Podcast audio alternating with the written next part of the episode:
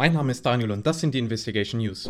Russland rutscht in die technische Staatspleite. Investoren aus Taiwan beklagen, auch nach einer 30-tägigen Nachfrist wurde die vereinbarte Zinszahlung von 100 Millionen US-Dollar der Staatsanleihen nicht bezahlt. Auch die Ratingagentur Moody's hat einen Zahlungsausfall festgestellt. Theoretisch hat Russland aber genug Geld da, jedoch können die ihre Rubel durch die Sanktionen nicht überweisen. Ein Rubel ist momentan 0,0188 US-Dollar wert. Pfizer und BioNTech teilen Ergebnisse des neuen Impfstoffes. Ergebnisse aus der Phase 2 Studie zeigen, dass eine Auffrischungsdosis mit einer der zwei zwei angepassten Impfstoffkandidaten eine deutlich höhere Immunantwort gegen Omikron auslöst als der derzeitige Covid-19-Impfstoff der beiden Unternehmen. Genau genommen um das 13,5 bzw. 19,6-fache höher. Die BioNTech-Aktie ist die letzten fünf Tage um fast 10% gestiegen. Siemens übernimmt den Software-Spezialisten Brightly. Der DAX-Konzern übernimmt das US-Unternehmen Brightly, das auf Software für Betrieb und Wartung zum Beispiel von Gebäude und Energieanlagen spezialisiert ist. Mit dieser 1,5 Milliarden Dollar schweren Übernahme will man das Ziel, ein führendes Softwareunternehmen im Infrastrukturbereich zu werden, schneller erreichen. Das Geschäft soll mithilfe von digitalen Lösungen und Software jährlich prozentual zweistellig wachsen. Die Siemens-Aktie ist die letzten fünf Tage um 4% gestiegen. Jetzt liken und abonnieren, um nichts mehr zu verpassen.